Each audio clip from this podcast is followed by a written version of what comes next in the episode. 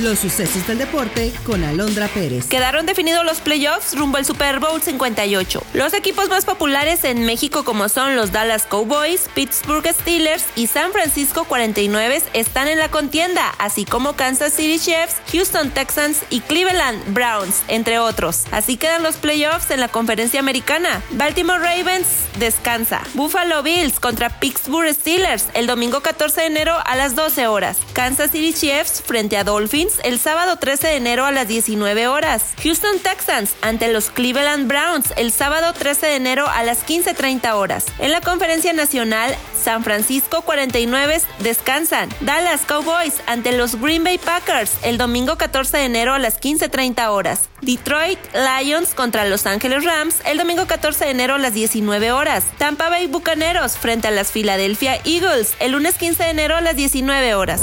El Club Rayados de Monterrey hizo oficial la salida de Rogelio Funes Mori y en redes sociales agradecieron al delantero por lo hecho en el club, con el que ganó cinco títulos oficiales. Hoy nos despedimos, Rogelio Funes, y te agradecemos los 160 gritos de gol y cada alegría que diste a nuestra afición. Se lee en la publicación del equipo en sus redes sociales. Se espera que en las próximas horas se oficialice la llegada de Funes Mori a Pumas.